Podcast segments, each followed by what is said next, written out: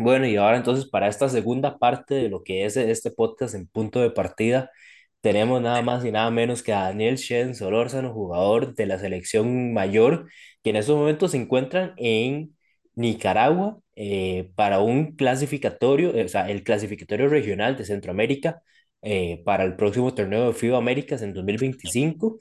Y bueno, Dani, eh, viajaron hoy, ¿cómo estuvo la, cómo estuvo ese viaje a- allá a Nicaragua y todo el todo el tema ahí de inmigración y, y la llegada al hotel.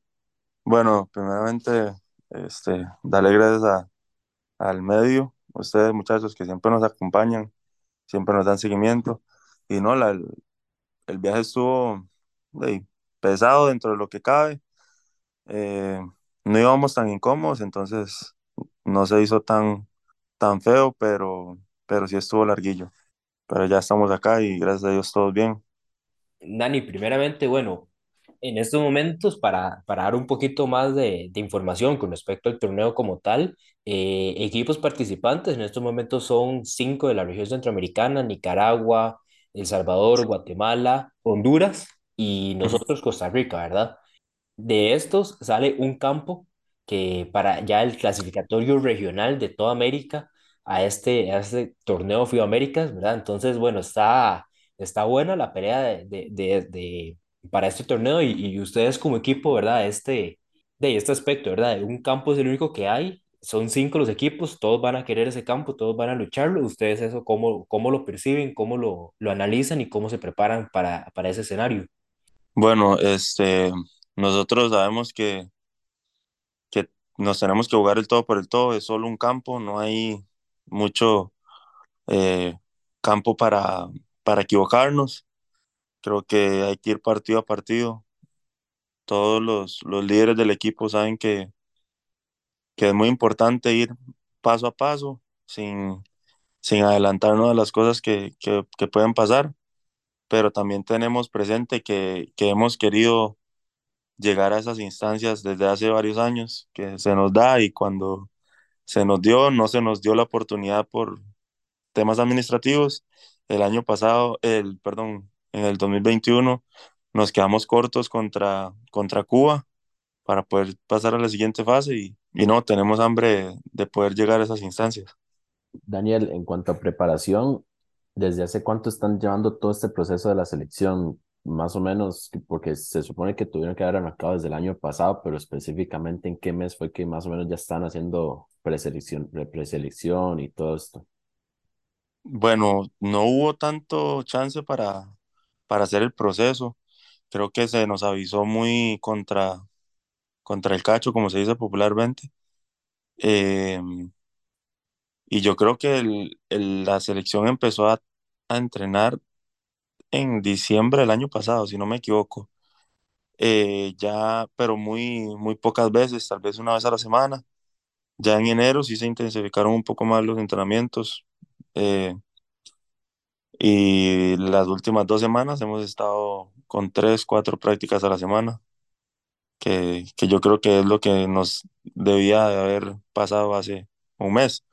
Pero bueno, siempre es difícil, ¿verdad? En, en el país todos sabemos que, que buscar instalaciones para, para practicar es un poco, es un tema difícil y creo que el coach Nick siempre, siempre ha tratado de buscar por sus medios las, las facilidades y, y bueno, era lo que él nos podía conseguir y, y con eso es lo que estamos trabajando. Primero, Dani, ya hablando, digamos, del, del tema de los partidos, ¿verdad? Les toca debutar el miércoles por ahí a las tres treinta contra El Salvador, ¿verdad? Un, diría yo que un viejo conocido, ¿verdad? En todos los torneos internacionales casi siempre nos lo topamos, ya sea eh, eh, Centro Básquet, eh, casi que en todo, siempre nos topamos con El Salvador, ya un equipo conocido. Después vemos Honduras, eh, Guatemala y Nicaragua de último. Eh, vamos, digamos, partido a partido. El Salvador Creo que es el, el equipo del que más información tenemos, con el, el que más nos hemos fogueado en los últimos dos, tres años. ¿Cuál es el planteamiento que llevan para este primer juego y debutar, ¿verdad? Con una victoria. Este, bueno, sí, como decís, eh, El Salvador es un viejo conocido. Sabemos que es un equipo que siempre tiene mucha, mucha hambre de, de ganarnos. eh, más que en los últimos años hemos repetido victorias contra ellos. Entonces cada vez di, se complica más porque ellos, eh, como todo competidor, van a querer volver a, a tener su revancha y uno nunca se puede descuidar contra equipos que tienen tanta hambre como, como la de El Salvador. Eh, sabemos que esta vez no viene el jugador eh, grande de ellos, que es Ronnie Aguilar, creo que se llamaba, que medía como dos veintiséis algo así, pero sabemos que hay que cuidar al distribuidor Martínez. Es un, un distribuidor muy talentoso, sabe anotar, sabe pasar, es muy completo. Eh, vi que era el anotador histórico de, de la Liga Salvadoreña. Por ahí también vi que jugaba en Panamá eh, hace dos años. Entonces, sé que es un jugador que tiene recorrido, es, es muy, muy completo y sabemos que él es el referente de esta selección. Bueno, esa, esa es una noticia, ¿verdad? Que no, no llega, ¿verdad? Ronnie, el, el poste de ellos, que siempre era un jugador que obviamente di, con, con esa estatura incomoda un poco en la pintura, pero ya con esto ya un poco más de vía libre para, para vos y para Isaac, de, de ir un poco más eh, al aro. Viendo eh, Honduras, siento que es como el, el del que menos información tenemos. No sé hace cuánto fue, cuánto, hace cuánto pudo ser la última vez que nos enfrentamos a ellos eh, en baloncesto. Eh, bueno, yo en realidad no tengo recuerdos de haber jugado contra Honduras desde hace un buen rato. Eh, por mi estadía en Estados Unidos, yo volví a la selección mayor ah, desde el 2018 y desde entonces no he jugado contra Honduras en ningún torneo. Siempre es contra El Salvador. Eh, por ahí, bueno, nos hemos topado Belice. Guatemala tampoco hemos jugado desde que yo estoy en el 2018. Eh, Nicaragua sí, el año pasado, el, perdón, el 2021 en El Salvador jugamos contra Nicaragua y logramos sacar la victoria, pero este, Nicaragua es uno de los equipos más duros también acá. Tienen a Jared Ruiz, que es el, el puertorriqueño que, que nacionalizaron. Eh, tienen a Bartel López, que siempre es un buen eh, protector del aro. Eh, y bueno, se complican los rebotes con, con la presencia de él ahí. También vi que tenían a un, a un gringo. La verdad no tengo mucha información de él. Hasta ahora lo vi, creo que es zurdo, si no me equivoco. Eh, por ahí vi que, que es buen anotador. Entonces vamos a tener que, que escautearlo un poco más, ver cómo está el asunto, pero más o menos eso es lo que tenemos. Al menos para ese scouting contra Nicaragua va a ser bastante bueno porque es el último partido. Entonces ahí van a tener más chance de revisar bien los partidos, a ver cómo, son, cómo se están repartiendo todos, principalmente con este último jugador que acabas de mencionar, Daniel, para que lo tengan eh, bien vigilado, que no les hagan tanto daño a ustedes de, lo, de donde sea. Sí, sí, es, eh, sabemos que, que, bueno, ellos también quieren dar su sorpresa, tienen buen equipo, tienen una liga muy competitiva ahora. Este, y bueno, el Real Estelí viene hace poco de jugar en Canadá la Basketball Champions League. Entonces, vienen, vienen con buen fogueo, me imagino que vienen con buen ritmo. Eh, hay que, hay que tener cuidado y, y simplemente jugar, ir a nuestras fortalezas.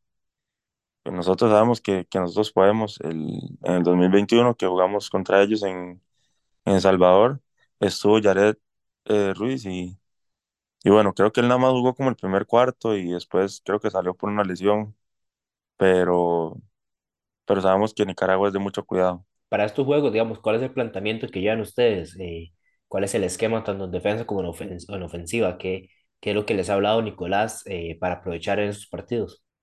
Bueno, eh, yo creo que la filosofía la hemos mantenido desde hace varios años.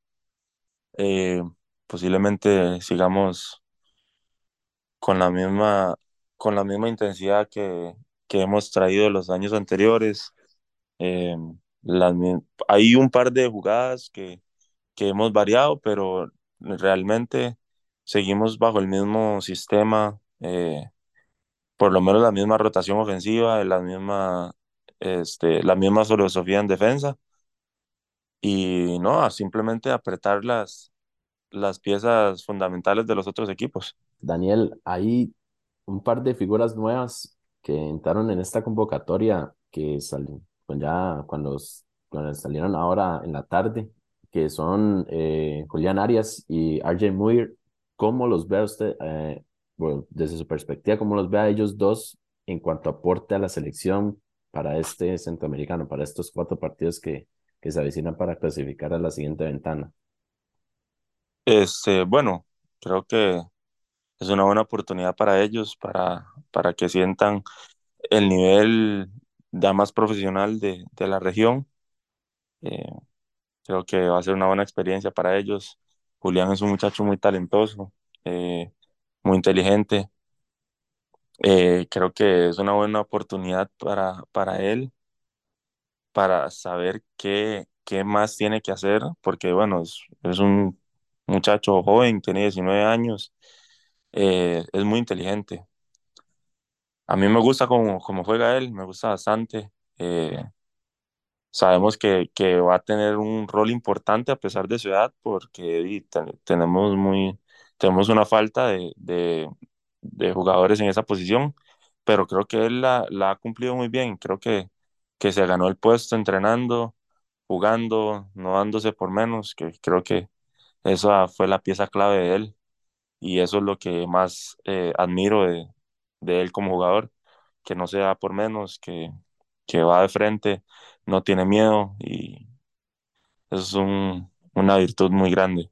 Y RJ, bueno, RJ sí es un poco mayor, tiene mucho para dar, eh, él es un jugador que, que necesita vivir esto para que él vea que puede aún más, él puede aportar mucho a la selección eh, y creo que, que si él eh, pone todo en, en dirección al equipo, puede ser una gran ayuda. Por ahí también está Chile, que es la primera selección que hace. Y también creo que él, eh, son jugadores que, que, que, necesitan este, este chance para darse cuenta que, que, en realidad sí podemos, pero necesitamos trabajar más. Igual que Mario José, el chino, eh, es la primera selección que hace. Y, y, bueno, el chino creo que sí va a tener tal vez un poco más de, de, de protagonismo por, por todo lo que ha hecho, ¿verdad? Eh, los años anteriores en, en la Liga Nacional. Eh, pero igual creo que todos los jugadores tienen, bueno, tenemos eh, una importancia grande en el equipo. Creo que todos hemos luchado por el puesto y, y bueno, y creo que ninguno se va a guardar nada. Y en el caso de los veteranos, Kai, eh, de, retomó, ¿verdad? Todo lo que fue el, el básquet competitivo después de ese mismo centroamericano de 2021 que hablas vos en El Salvador. Eh, Jeffney ya, ¿verdad? Ya, yo creo que ya en sus últimas de, de selección mayor. Eh, también un, un Moya que ha tenido ya amplia experiencia.